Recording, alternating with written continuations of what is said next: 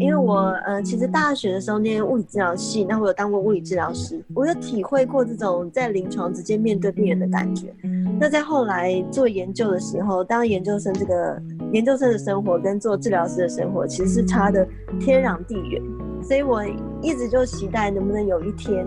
能够有一点点这个做研究的成分，然后也有一点点做临床的成分，如果能够结合起来，感觉非常好。所以看到 Northrop Robbins 的音乐治疗中心来的征才广告，我就想这个很符合我的需求。所以我就尝试，真的，我觉得立晴老师你真的是太适合的人选，因为你当过治疗师，所以你理解说一个治疗师在做治疗的时候，他的这个心情跟他的体验，然后你带着这样子的经历，可以就是用一个科学研究的角度去切入，说提供怎么样的资讯啊或答案给临床工作。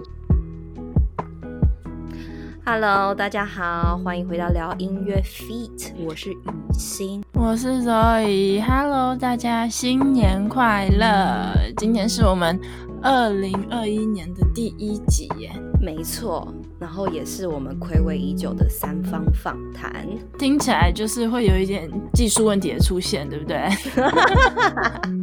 真的，每次要三方访谈之前，其实都会有点紧张，就不知道哪一边会出问题。可是我觉得我们好像都习惯了，都会有一点点小问题。不过没关系，我们还是找出了替代方案，然后给他录下去。所以这次我们就是换成用 Zoom 来录音啦，那就是 Zoom 录音的这个音质品质就没有到那么好，所以大家就是请多多包涵啦。不过呢，这个内容呢还是一样的棒，因为我们的来宾就是很棒，也是含金量满满的一集啦。好，那除了软体以外，不知道为什么，也许那个网络也有一点问题吧。所以就是说，我们三个人对谈的时候会有一点点累格这样子，所以大家也不要觉得非常奇怪。对，听起来就是网络不稳的样子。那之前前一集啊，我们访问了明明的时候，他有提到 Northrop Robbins 这个音乐治疗的手法，也有来询问说，哇，到底什么是 Northrop Robbins？所以我们现在就非常快的讲过一次。好，跟大家说一下 Northrop Robbins Music Therapy 呢，它是是以一种建立在音乐即兴法的音乐治疗，那是搭配两位治疗师，那其中一位就是音乐治疗师了，那另外一位可能是音乐治疗师，也有可能是其他治疗师，因为 Northrop Robbins Music Therapy 它是非常注重呃这种创造性，就是个案这种创造性的能力，所以呢，它音乐用的方式其实就是刚刚提到的即兴嘛，然后还有音乐治疗师他会有许多许多的自己创作音乐这样子的素材。你有什么要补充的吗，Zoe？我之前看 Northrop Robbins 他们做治疗的时候，他们非常注重治疗师跟个案中之间的关系，嗯、就是 therapeutic relationship。然后他们会看这个个案在总共十次或是十二次疗程里面，他们成长的过程，所以是非常注重过程的一个手法，对，对，而不是说呃就是看结果。嗯，这是我的感觉，就是过程啊，还有这种这种互动性都是非常强的，不管是在这个声音音乐上，还是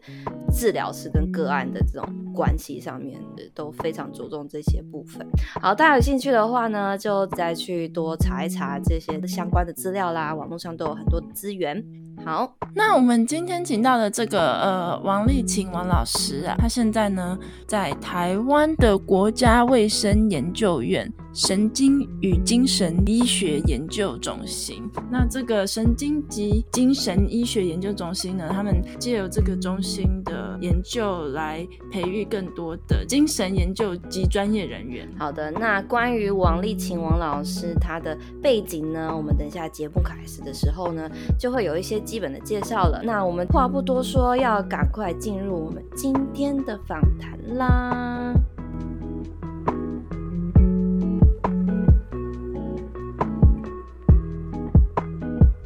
欢迎大家回到聊音乐 Podcast。那我们今天又来到聊音乐 feet 的单元啦，邀请到王丽琴王老师。他在台湾的时候只念物理治疗，他在研究所的时候念了音乐学，在台湾完成了硕士教育之后呢，跑去了英国的剑桥大学。音乐与科学中心，专门来学习音乐心理学。然后呢，在完成博士学位之后，王老师他进入了英国最大的音乐慈善机构 Northrop Robbins 诺朵夫罗宾斯音乐治疗中心，担任里面的研究人员。那我们的聊音乐来宾呀、啊，其实都有不一样的背景。然后这次来了一个科学家来跟我们聊聊音乐治疗的疗效。嗯跟他的这个科学实证背后的基础在哪里？嗯、呃，很高兴能够来这边，我是丽琴。老师本身是物理治疗系，嗯，是没错，嗯嗯，嗯。那，那而且我毕业之后有我有考上物理治疗师执照，所以严格说起来，我还是物理治疗师。哦，老师还是物理治疗师。嗯，对，我我有当过临床的物理治疗师，大概工作了三年才去念音乐学研究所。那这中间的转折是发生了什么事情啊？就是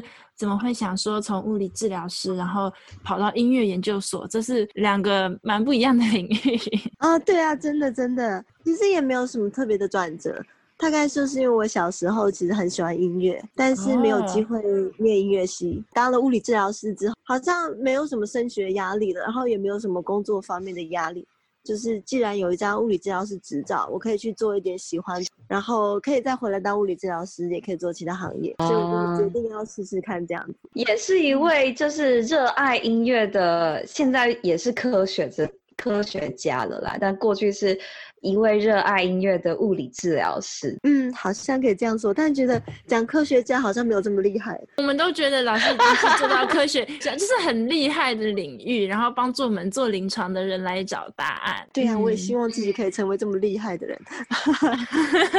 好像好像有点过奖了，这样不太好意思。不会啦。想问的就是王老师在学物理治疗的时候就有听过音乐治疗吗？有啊有啊，那个时候的音乐治疗可能跟现在我知道的音乐治疗不太一样，但我那时候对音乐治疗其实了解的并不深，oh. 就觉得这是一个很有趣的领域。但其实台湾并没有音乐治疗系，所以我没有这个选项。就治疗师都是从国外学回来的，虽然现在好像也是这样子。所以从物理治疗系。进入音乐学的研究所，我是觉得音乐学研究所还蛮有趣的啦，因为我们两个从小都是学音乐系的学生嘛，嗯、可不可以也麻烦老师讲讲看，就是音乐学的研究所呢，它呃里面的教授他比较专精于在什么领域，然后跟音乐系最大的差别是什么？嗯，我当年考音乐学研究所的时候，是有一个很大原因学的音乐学，而不是音乐系。其实就是因为我不是音乐科班出身的，然后其实练乐器也没有办法像音乐系的学生这么勤，所以我自己心里有个底，我的技巧上面已经没有办法像呃主修演奏的人这么好。但我又很喜欢音乐，然后我很喜欢看书，所以我就是我是偶然间发现了台大音乐学所这个网站，然后我就对音乐学这个领域蛮有兴趣的。然后搜寻了一下，就知道其实音乐学蛮适合像我这种很喜欢念书，然后很喜欢探索知识，但是对自己的演奏没有什么兴趣，是 算是另外一个机会这样子。哎，因为台大的刚刚好像有问到，就是台大的音乐学所，嗯、呃，有什么特别的地方？我觉得就是普遍来讲，不只是台大吧，应该其他的音乐学研究所大概也是这个走向。目前我们有三大分支，就是。历史音乐学、民族音乐学跟系统音乐学，所以简单说起来，就是我们研究的范围包括了音乐史、音乐文化，然后还有一些呃音乐分析啊、音乐美学等等跨领域方面的研究。这些其实范畴非常非常的大。呃，台大音乐学研究所，我觉得跟其他学校最不一样的地方在于。我们的规模非常的小，因为我们并没有大学的科系。然后我念书的时候也只有一个硕士班，一年只收七个到八个的研究生。但是呢，我们有一间非常大综合型的大学，嗯，所以我们虽然在里面这么多音乐系的学生，但我们的资源其实非常的丰富，真的，所以很方便。我们都超羡慕的。是啊，我我是考不上，但是我超羡慕的。那老师刚刚有讲到，就是音乐学里面有大概音乐历史啊，然后呃，我相信也有一些关于台湾本身的传统音乐的部分，对不对？比如说呃呃这些原住民的文化呀，或是本身台湾，比如说佛教、道教这些音乐，在音乐学下面可能都有多少有一点点涉略啦。我还蛮好奇的，就是说学这些本身台湾的传统音乐啊，对于您您之后到英国学习音乐心理学有什么帮助吗？或是有什么关联？嗯，其实我觉得关联很大，而且不只是之后学音乐心理学有关联。其实，在念音乐学研究所之前，我也是对多元，就是各种不同的文化很有很有兴趣。然后，但我觉得就是有兴趣跟真正能够学习还是很不一样的事情。台大音乐所在我那个时候啊，他就有开一些嗯、呃、比较特别的课程，就是说我们会上台湾的南管，然后我们还有古琴课。然后还有像、嗯、像亚洲音乐文化这一种，嗯、就是我们可以实际上去体验这个音乐文化，就包括学习不同的记记谱法，然后不同的音乐的美学，还有诶是这个音乐知识等等，整个社会不同的社会背景，这是一整套的。然后所以嗯，对我来讲，就是我会学习用不同的观点去看音乐或者去看人。看不同的文化，嗯、那其实英国它是一个移民非常多的国家。对，我在台湾所学到这些传统的音乐，其实在英国不一定听得到。然后英国人接触的的传统的音乐，其实跟我接触的是很不一样。但是，呃，有这些呃学习背景，还有不同的做研究的经验，就是对我来说，在一个异文化下面，然后再去看其他的文化，我就会用不同的角度去看。嗯，我好奇的是，就是老师你跨进去学了这个传统的戏曲，然后这些非常深刻的传统音乐，然后对你的改变是说，哦，你觉得你更开阔了，接受这么多不种的不同种的音乐，是这样子吗？所以你到英国学习了新的这些，也是音乐的种类，然后让你可以更快的去接受，然后因为你有一个。比较开放的视野视角，这样子，我觉得这是其中，这是其中一部分。嗯，你说的没错。然后还有另外其他的部分，嗯、我在想，嗯、呃，其实有有一些文化，或是有一些音乐里面的一些元素，在其他的地方是不存在的。所以当我要学习它的时候，嗯、我就必须要就重新开始思考。这个很有趣。嗯，有的时候可能是就是学习的态度。也有改变，但也有可能是因为我有学过不同的音乐文化，嗯、所以我本身的背景知识也因为丰富了。嗯，就是说我们呃去学习了别人的文化之后呢，也要知道自己跟别人不一样的地方，或者是说我们有什么特别，嗯、然后跟别文化有类似的地方。哦，对啊，还有一个我还想我还想提，就是呢，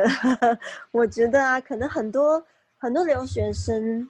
也都是这样子吧，就是其实出国念书，但是对自己的文化其实没有这样，没有这么深的了解。嗯，然后真的。然后在学习就是台湾音乐的过程中，其实也会重新再复习一次台湾的历史。然后还有很多，嗯，我在想，我们以前国高中学的历史，可能跟我后来有在在学的历史，就是又会看到新的东西。然后其实对我来讲，就是我对自己的文化会更加的了解。嗯，这也是很重要，也透过研究这些，但也是属于说自己文化的一部分，然后越来越了解自己，这样子就是都是很深刻，但也很特别的一个体验呢。其实我好像也还没有嗯理清的很清楚，就是自己到底从这里面收获到了多少。但是我一直知道，就是因为有这个过程，以后在学习的路上，就总是会碰到一些好像有什么。熟悉的东西在新的东西里面，所以我知道，就是台大音乐所这段学习的过程里面，一定带给我了某些很重要的东西。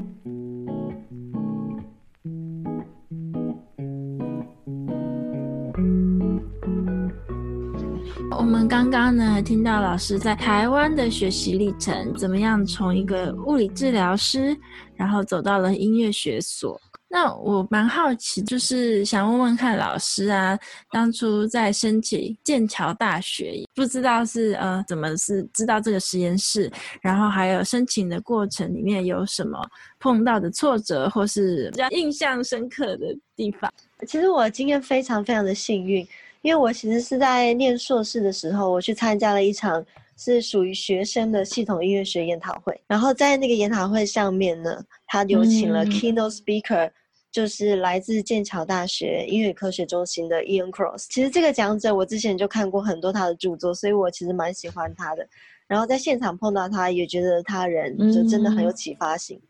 然后我其实本来没有想要念博士班的，但我发现这个研讨会的经验对我来说非常的重要，因为我。我发现我非常喜欢参加研讨会，然后我很喜欢跟大家可以一起讨论的感觉。然后因为在台湾，其实大部分做音乐学研究的人都是做历史音乐学跟系统音乐学，然后研究台湾音乐史或者亚洲音乐文化的人非常的多。可是，在系统音乐学这方面做的人非常的少，至少在音乐系或者是音乐学底下的人非常的少。所以我突然就觉得眼界大开。然后我好希望就是可以有一个地方，有很多音乐人可以跟我一起对话，因为这是我之前在台湾就没有办法的经验。参加这次研讨会之后，我就开始了想要申请博士班。那在隔年的时候啊，就是这个系统音乐学研讨会，它就变成剑桥大学的音乐系主办了，所以我就想，那我一定要去看一看。于是我就去了，然后就非常幸运的是，我就参观了这个系，然后也碰到系里面的研究生，那当然也碰到了 Ian Cross。所以我就直接问他，就说我有兴趣想申请这个研究所，然后你觉得我 OK 吗？他就是给了还蛮正面的评价，我就觉得我应该有机会吧。因为在此之前，我也是觉得说，就剑桥大学对我来讲距离好像太远。但是既然老师没有拒绝我，所以我就想，那我回去要完成这个申请的动作。然后，所以我回去大概花了就是一个月的时间，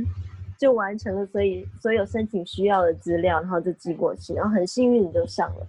我觉得我的经验可能不适用于所有的人，因为我就真的是太幸运了。我已经在申请学校之前就见过了我的指导老师，还有他的研究生，还参加还参观过了系馆，所以好像就是命运已经安排好一样，我就顺利的进入了这个研究所。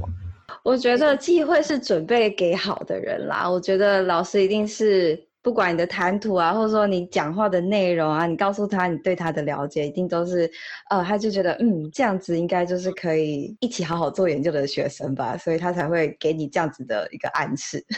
谢谢谢谢，嗯，我觉得很有趣耶，因为我稍微来有看一下老师呃在里面做的研究，看到剑桥大学的里面是说老师做的是音乐动觉与文化传统的关系。之前在台湾有学过一本身的传统音乐，然后呢又结合了呃物理治疗的背景，然后再到英国剑桥里面，然后把这些东西所有都融合起来。那现在就。很好奇啊，可不可以请老师稍微讲一下你们的研究主题，就是音乐动觉与文化传统的关系是怎么样呢？其实这有点承袭我那个硕士班的研究，因为我硕士班的时候就碰到蔡振佳老师，嗯、然后他也是觉得我有物理治疗的背景还蛮特别的，所以他就有点就是指导我，就结合我的物理治疗的专业跟音乐方面，然后所以我那个时候开始。的研究就一直跟身体动作还有音乐的感知有关，嗯，嗯，那我在博士班的时候，主要是想要探讨，就是我们人听着音乐，如果跟着音乐一起动的话，我们这些随着音乐而动的律动，会不会影响到我们对于音乐节奏的感受？很有趣，我我在想象嘛，音乐跟 跟动觉应该是有很大的关系。对啊，我那个时候的假设也是这样子。所以呢，就设计了几个实验，其实还蛮有趣的。因为我其实设计的这个这些实验就跟心理学实验很像，我就是请受测者来，然后就请他们完成我给他们下的指示，然后来看看他们对音乐的感受有没有差别。然后发现的确，音乐动作会影响我们人对节奏节奏的感受，但是这背后还是有蛮多复杂的机制，还有还有呃，譬如说。什么样的动作会怎么样影响我们对节奏的感受？这个这期间的关联还是蛮复杂的，所以还是很需要很多研究人员投入这个心力，然后去做研究。嗯，就是 利用这个研究生啦，研究生，还是需要非常多哦。在所以啊，我知道在听我们 podcast 的呃的同学们就知道了吧？这只是一个呃音乐心理相关的研究。一条可以研究的路，嗯、那我们也需要更多的研究生、更多的 同学来投入这一块。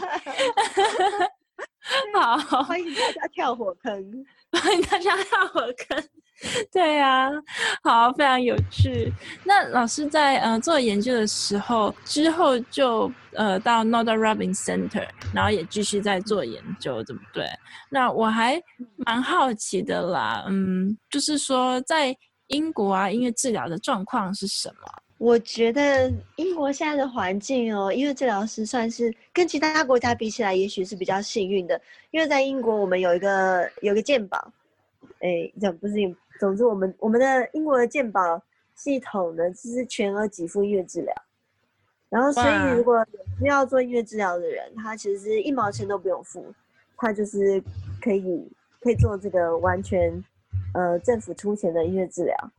嗯、呃，但是其实英国它的这个健保体系下面，它给付的不只是音乐治疗了，就是他有需要做的治疗，其实你只要去做都是免费的。像我那时候在英国生小孩，就是整个。生小孩、产检、产检到小孩出生到小孩打疫苗，全部都是免费的，住院也是免费，就是一毛钱都不用花。然后，所以这个状况应该跟世界上很多国家是很，但他们音乐治疗也有给付，就代表他们非常认可这个专业。就是我也觉得，就真的还蛮棒的吼，跟在台湾就相差非常的大。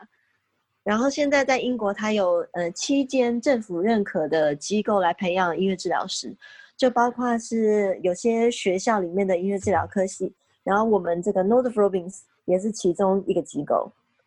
后，呃，他们这个，呃，音乐治疗系的学生全部都是硕士以上的学位。哎，所以一开始老师怎么会想要去就是 Northrop Robbins Center 啊？就是毕业以后你就想要朝音乐治疗这个方向去研究了耶？其实我也觉得，呃，就是自己也非常的幸运，因为我除了申请研究所非常的幸运以外，我关于毕业这件事情也是非常的幸运。因为我在写论文的时候，我就有收到 North of Robbins 他寄的征才的广告。因为我们系上的呃老师也是跟就是 North of Robbins 里面的研究人员是认识的，所以就这个征才广告会寄到我们系上来。那我看到的时候，我就觉得哇天呐，根本就天上掉下来的工作机会。因为我呃其实大学的时候念物理治疗系，那我有当过物理治疗师，我有体会过这种在临床直接面对病人的感觉。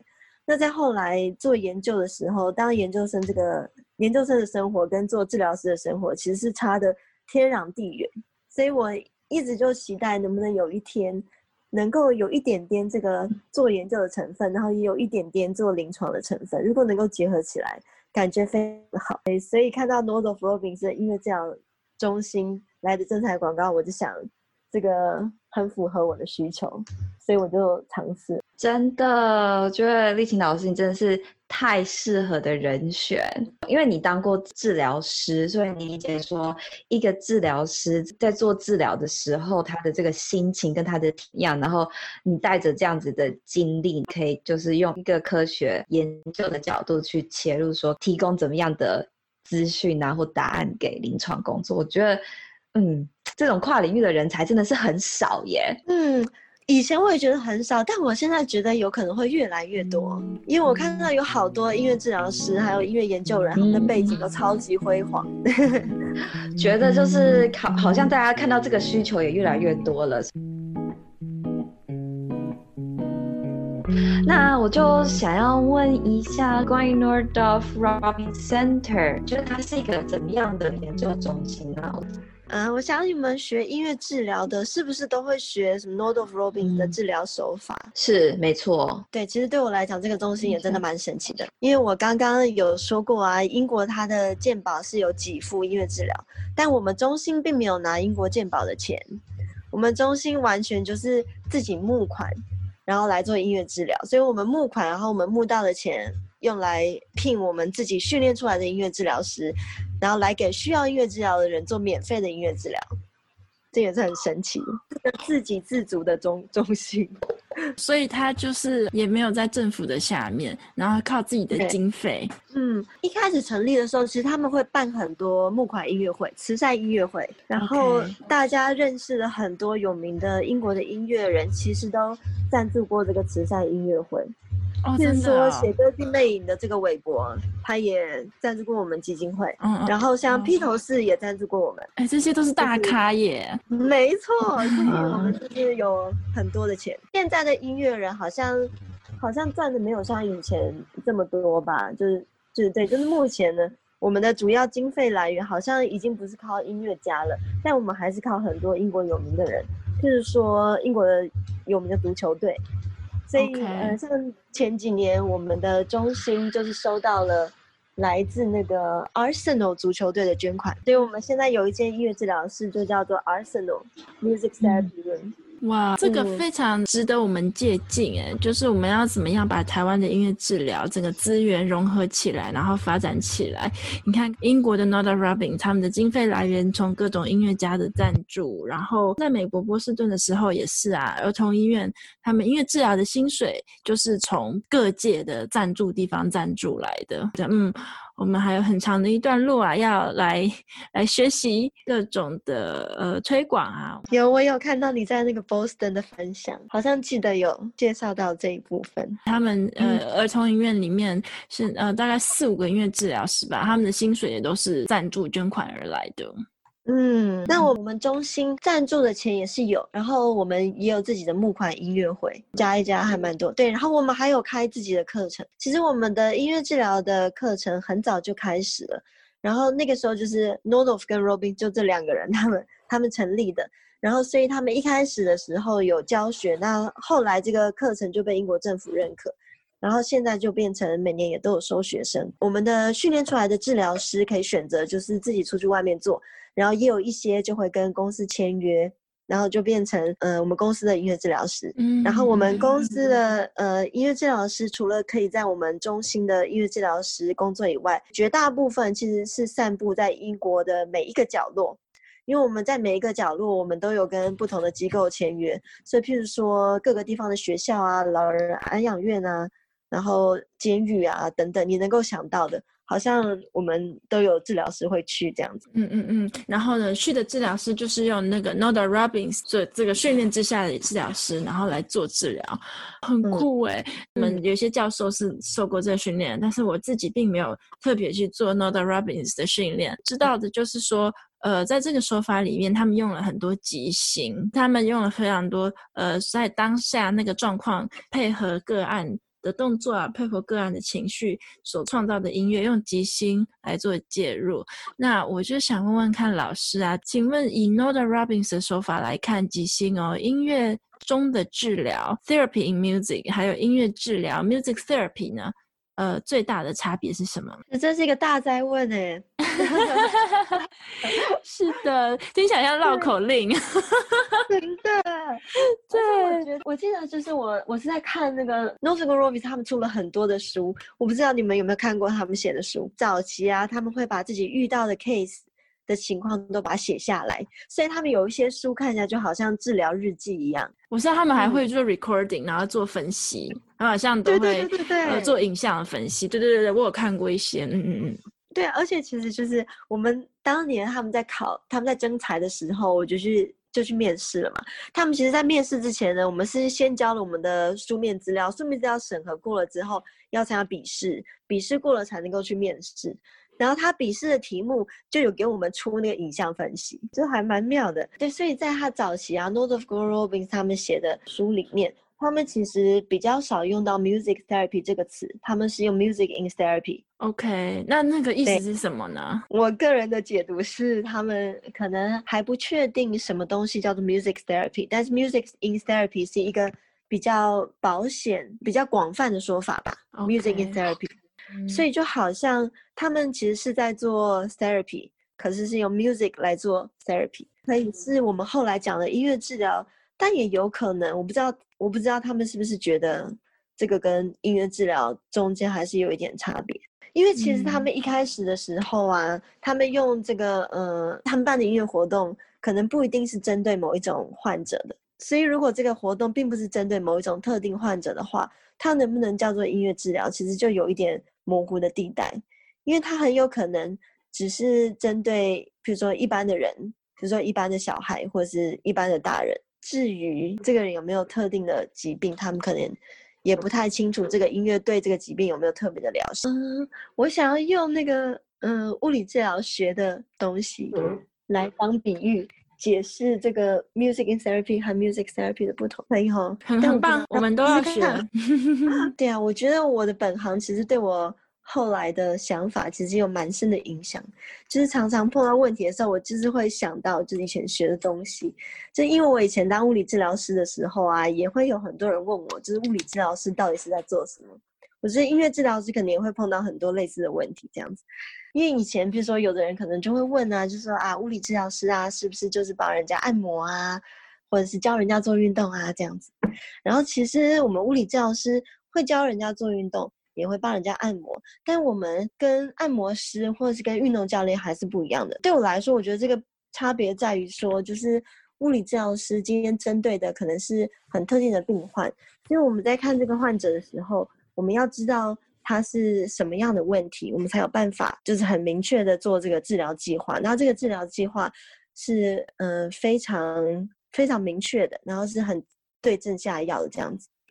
那如果一般我只是教人家做运动的话，我的目的可能就是让他保养保养身体吧，就是让他身体健健康康的，比较不是像说有一个很明确的问题，然后要解决这个问题，就是比较 general，有点像是你今天吃药跟吃保健食品的不同。所以呢，对我来说，就是 music therapy 有点像是就我们养生这样子。好像无害的，但 music therapy 就是比较针对、比较对症下药。我刚刚听老师讲完以后，觉得我们看事情的，或者说看病理上面啊，或者是看我们的个案上面的这个逻辑是一样的。就是我想要先先确认说个案或这个患者，我有哪个地方要帮忙，他的这个病症是什么，所以我要怎么样去做治疗？那所以你就会有一个治疗的目标嘛。那如果这个人没有一个这样子病理上面的需求，那我就不会把它称为叫一个治疗，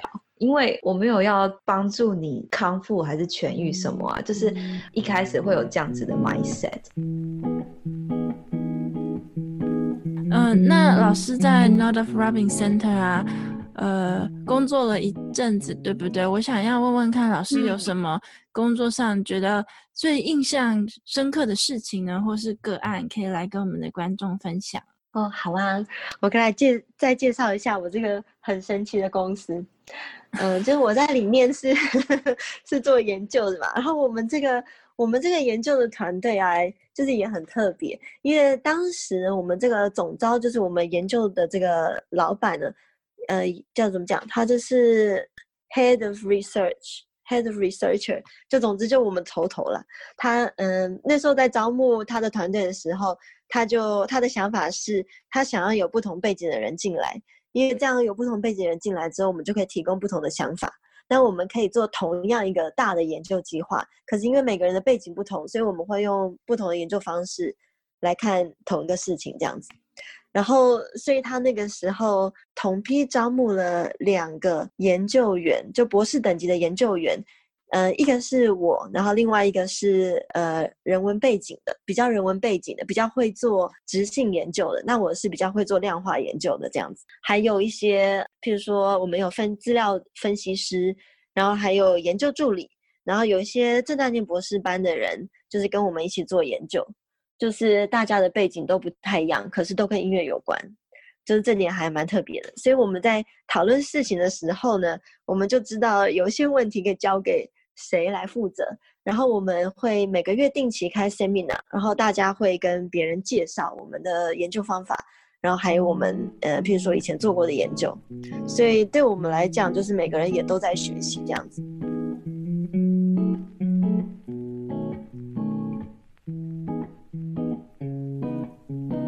我们这个研究的族群也常常跟音乐治疗师有互动，因为其实我们并不具有音乐治疗师的身份，所以我们如果想要看音乐治疗的话，我们就会找音乐治疗师带我们一起去看这样子。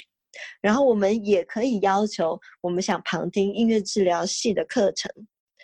所以，如果说这个嗯硕士班在上课的时候啊，我们就可以去问这个开课的老师，我们能不能旁听？那通常他们都人很好，他们会在学习开始的时候就给我们这个课程的大纲，然后我们就可以挑，比如说哪一堂课我们觉得自己想要去听，就是想要学习的，我们就可以跟着去听这样子。那个时候有在进行其中一个计划，就是学校系统里面的音乐治疗，然后所以我们几个研究员就是会找。呃，不同的音乐治疗师去看不同的学校，那有包括有一些是特殊教育的学校，然后有一些是一般的学校这样子。那我们音乐治疗师可能就是每个礼拜会有一天或是两天固定在同一个学校。然后就看呃固定的 case，从早看到晚这样子。那我们研究员就跟他一起去，然后我们会一起讨论 case，一起想一些就是新的 idea 这样子。然后嗯、我记得那个时候。呃，因为我的公司是在伦敦的，所以我去看的学校其实也都在伦敦。那伦敦是一个就是文化非常复杂，然后种族非常复杂，外来移民很多的地方。有一阵子我就是跟一个治疗师去一个处在于算是艺文活动蛮发达的一个区域。据治疗师的说法，就是因为那个地方艺文活动非常的发达，所以他有很多的艺术家。那他们学校除了有聘音乐治疗师以外，也会有很多艺术家定期去给小朋友做一些艺术相关的活动，譬如说话剧啊，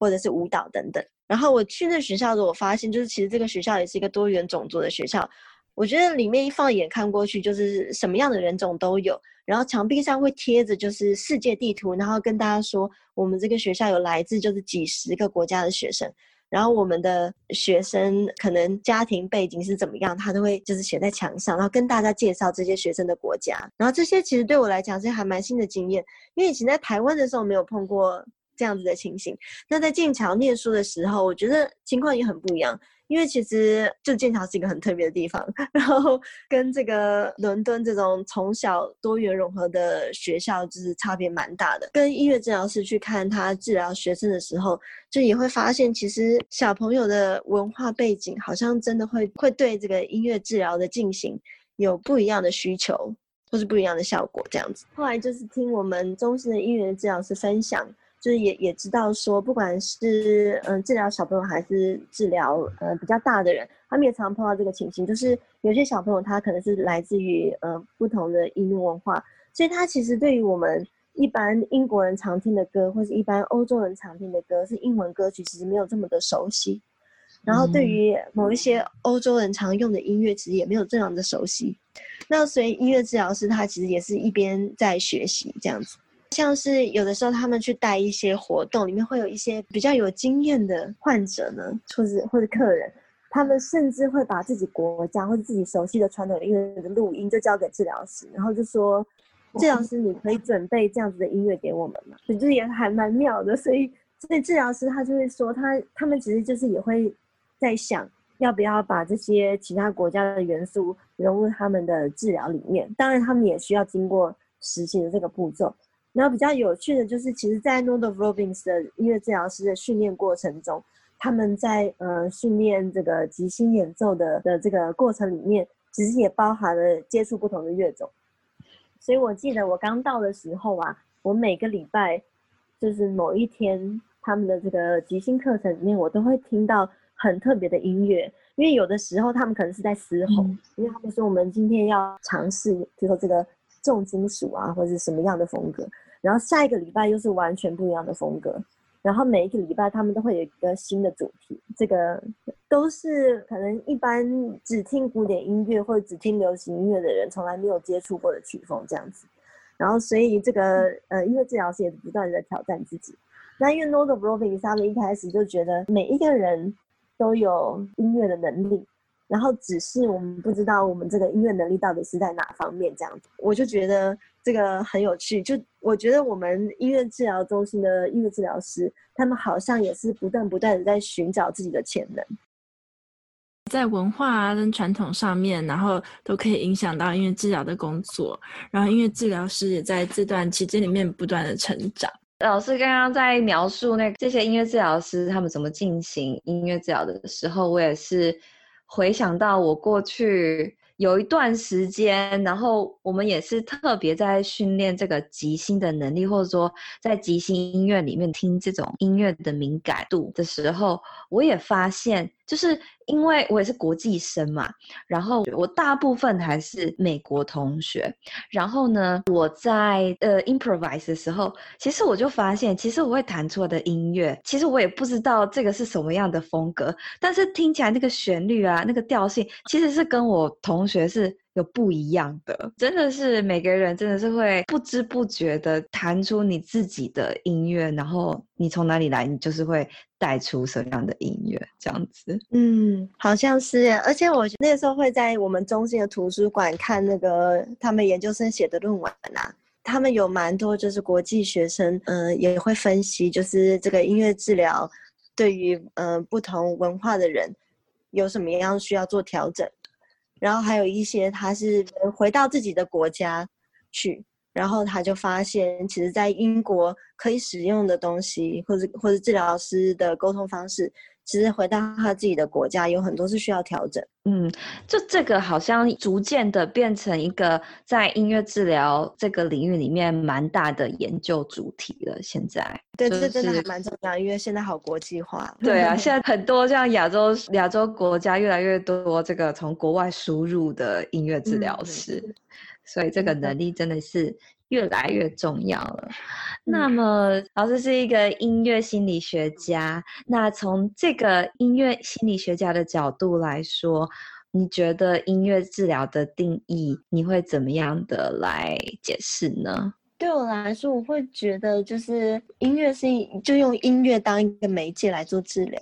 听起来蛮简单的，就很简单啊。但是我觉得也很，就本质上就是这样子。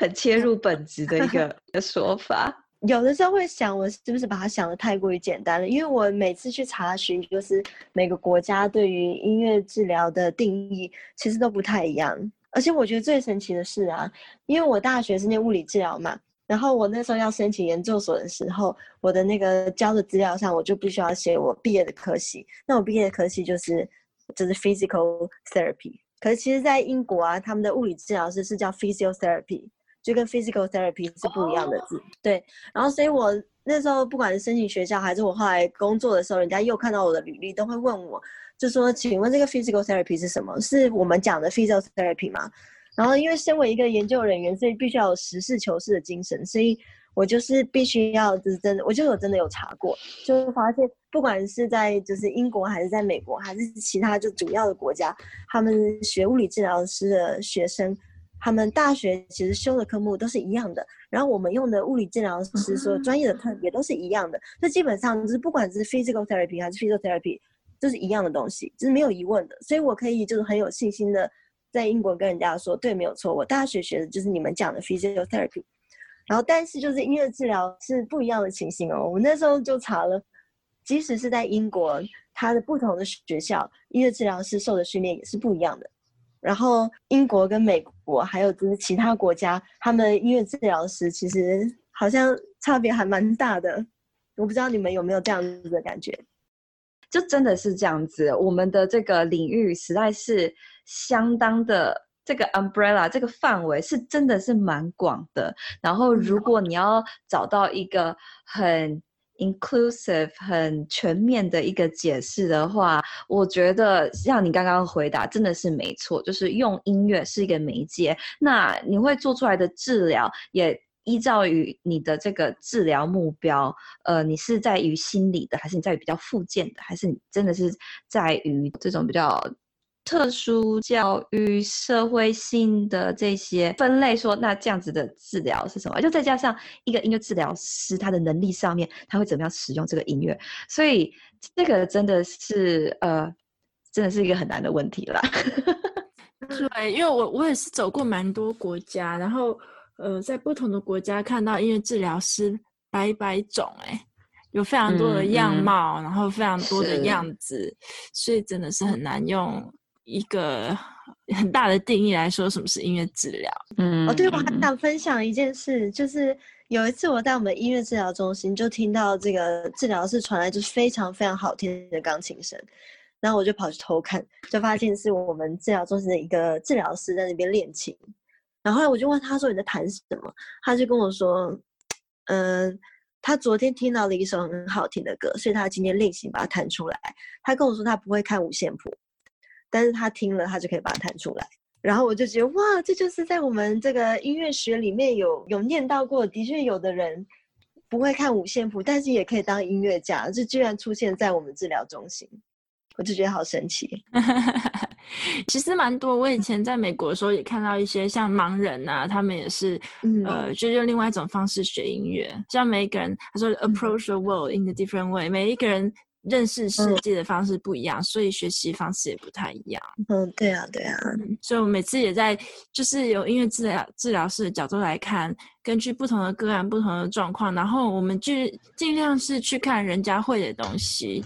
就是英文上面呢、啊，他们以前也是有争议嘛，就是、嗯、呃，disability，我们不是看人家，啊、不是看人家 disable 的部分，我们去看人家 able，、哦、他们会的东西，嗯，然后呢，没错，再从那个地方去发展。嗯，这跟我学物理治疗的时候是同样的历程。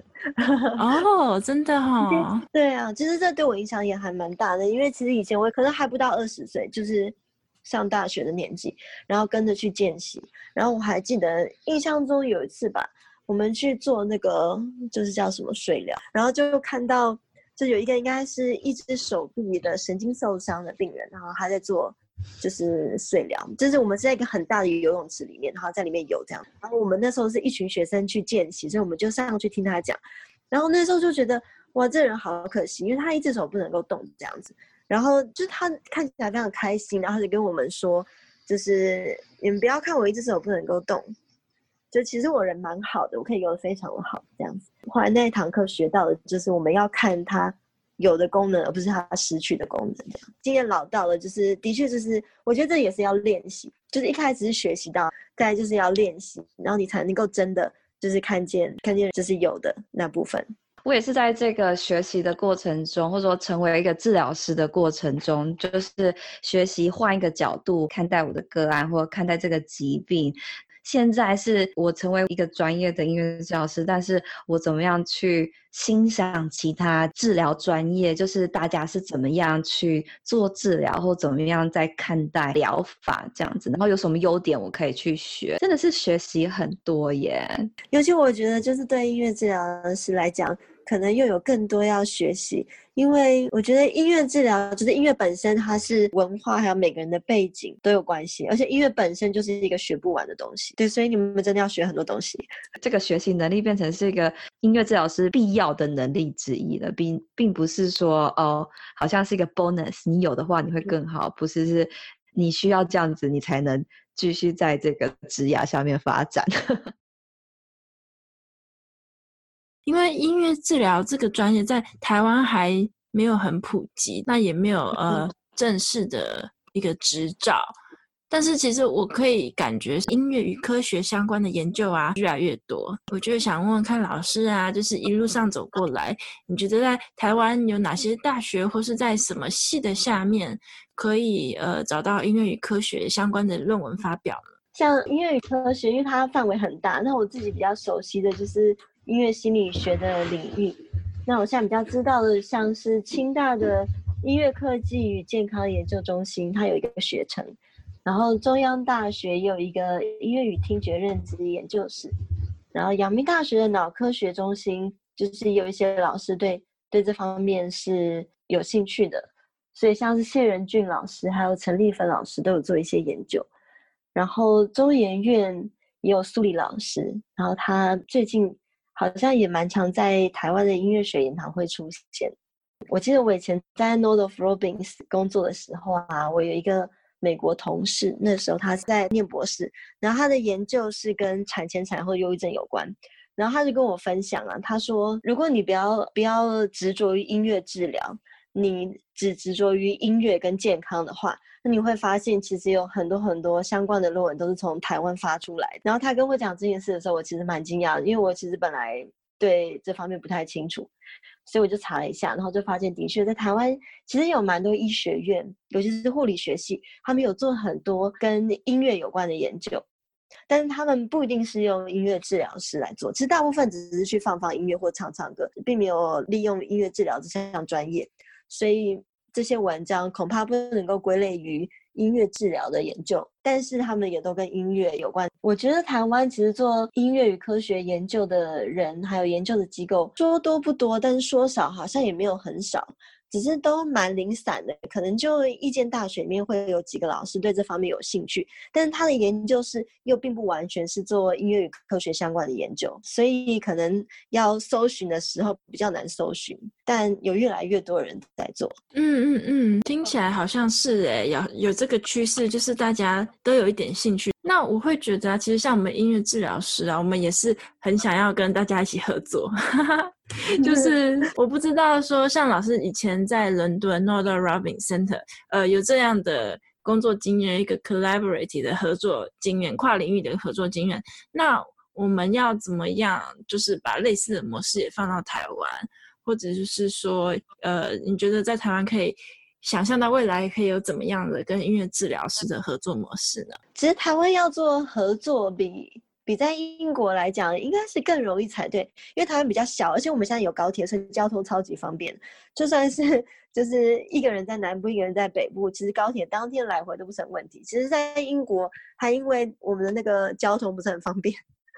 嗯，所以我们用了蛮多是用视讯的方法来做讨论的。所以其实有很多机构间会利用视讯的方式来做讨论，就不一定是面对面。但是在台湾，我觉得还蛮好的，就是不管是用远距还是近距离。其实距离好像没有这么远，也许可以不同领域的人试着就是把这个心胸放宽一点，因为因为我觉得就是每个学科之间我们所使用的语言啊，还有我们熟悉的研究模式其实不太一样。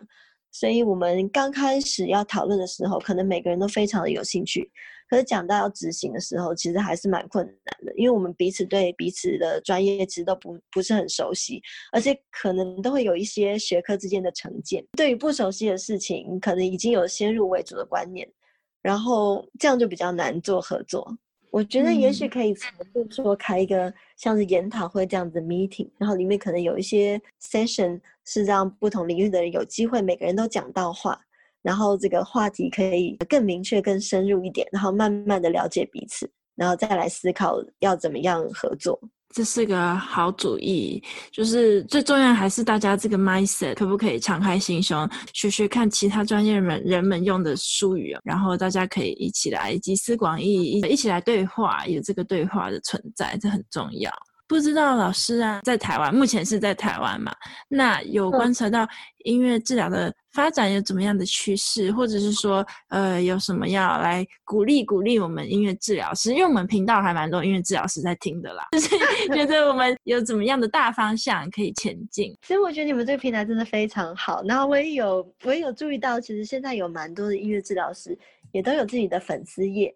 然后也都用不同的方式在跟大家介绍音乐治疗这个专业。然后我觉得这个出发点非常非常好，因为我觉得，呃，在我出国之前啊，虽然我有听过音乐治疗，但我相信我跟很多很多台湾的人一样，我们其实对这个专业很有兴趣，但是不够了解。然后现在介于就是专业的音乐治疗师，还有从不同国家回来的音乐治疗师，来跟大家现身说法，然后可以跟大家讲更多的事情。我觉得会有更多人认识这个专业。然后只要有更多人认识这个专业，更多人对这件事情有兴趣，他的关注度够的话，他就有机会在台湾扮演更重要的角色。虽然说现在健保还没有给付音乐治疗，但也许因为大家关注的够多，可能有些人碰到需要的时候，就知道要去寻求治疗师的帮助。然后不管是透过什么样的方式，只要这个关注度要先起来，然后大家要先了解这个专业。然后才会有机会，就是慢慢的，这在我们的社会体系，然后在不同的机构里面发展下去，这样子。嗯，这也是我们大家一直在努力的目标啦。大家就先，比如说透过 social media 的力量啊，粉丝页、脸书、podcast 的频道，让大家先知道什么是音乐治疗，然后再慢慢的建建立起这个社会制度。我下一个问题就想要回到老师你的专业身上，就是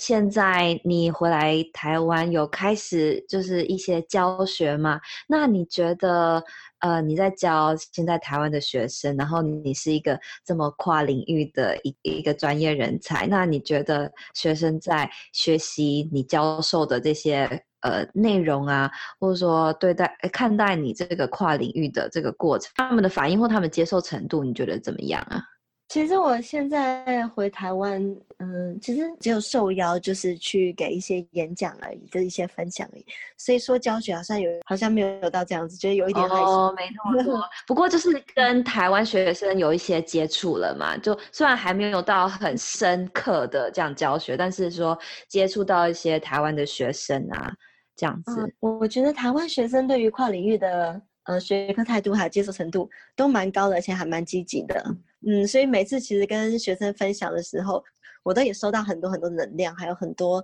很好的回馈。然后我觉得我目前碰到的学生，其实很多也都有双主修啊，或是修了不同的学程，跟我当年念大学的时候不太一样。我们那个时候好像不是很流行做双主修，好像也没有就是做不同的学程这回事情。嗯，所以我我觉得现在。呃，学生有这样子的机会很难得，其实也很宝贵，因为他们从大学时代就有机会学习不同领域的学科，而且是进入就是很专业的领域。然后，所以学生其实不管是他的专业的能力，还有他心理的成熟度，其实都还蛮高的。嗯。所以，我们今天呢，从老师在台湾的求学经过，然后到了英国，然后现在又回到台湾了。好，那 就想要来问问看啊，老师最近有在听什么歌吗？在听什么歌？其实我我很喜欢，就是呃，就是情绪渲染力很高的歌。然后，所以如果是古典音乐的话，我就很喜欢浪漫乐派或是印象派的的音乐。然后，不过呢，自从有了小孩以后，我其实非常少有机会可以好好的享受这些我本来很喜欢的音乐。然后目前听的很多都是跟小朋友一起分享的歌。然后，所以我就是想办法要在童谣里面去选择比较特别的童谣。然后，所以我有的时候就是会尝试，譬如说台湾的童谣啊，然后我熟悉的英文歌以外，还有一些。欧洲的歌曲啊，或者是呃印度的歌曲啊，或者中东的歌曲等等，但是都跟童谣有关。嗯，哦，好酷哦！所以是呃不同国家的童谣，就是 小孩从小就渲染在不同的文化里面。我其实，在念音乐心理学的时候啊，嗯、呃，就是书上都跟我们说，就是小朋友学音乐也是有黄金时期的、啊。你如果从很小的时候就给他接触不同文化的音乐，其实小朋友他呃。以后对这些音乐的接受度就越高，因为小朋友的可塑性是很高的，就跟我们学语言拼命在小朋友很小的时候就给他听不同的音乐，因为我就希望小朋友长大之后会成为一个心胸开阔的小朋友，就不要听到传统音乐的时候就说，哎呀，这个什么歌是音不准这样，就是身为就是学过音乐学的人，听到这句话应该会觉得蛮伤心的，所以我希望我的小孩就是可以成为一个对各种音乐接受度很高的人，然后可塑性很高的人。但是啊，我的儿子他后来就是上了幼稚园，回家之后就会跟我分享幼稚园听到的歌，其实都很好听，的很多童谣。然后我再放一些就是就是奇奇怪怪的童谣给他听的时候，他就会说：“妈妈，我要听那个什么什么什么歌。”就是他已经会点歌了，好像接受度也是跟一般小朋友一样了。所以我特地营造了这个多元文化的气氛，我不知道对他们的影响有没有。嗯，就看以后长大了，我觉得多少都会啦。他可能就目前呢，就是先呃社会化，或是说就听幼稚园的。可是他的潜意识里面应该还是 非常的可以融合不同的文化。对啊，希望长大这个会被唤醒。嗯嗯嗯嗯嗯，好有趣哦。非常谢谢王丽琴老师跟我们讲了这么多音乐，谢谢相关的研究，谢谢谢谢你们的邀请，我们会把节目提到的相关链接都会放到 show notes，大家记得点开哦。好，那我们今天的聊音乐就先聊到这边喽，大家拜拜，拜拜。谢谢大家今天收听聊音乐。如果喜欢我们的内容，请到我们 iTunes 平台上给五颗星并留言支持我们。那非苹果的用户也欢迎到其他平台或者聊音乐的 YouTube 频道按赞分享我们的节目。在 Apple、YouTube 和各大平台订阅这个频道，就不会错过我们每周的新节目喽。有任何想法或意见的话，也欢迎在平台上留言给我们。那我们下一集再跟大家继续聊音乐。拜拜。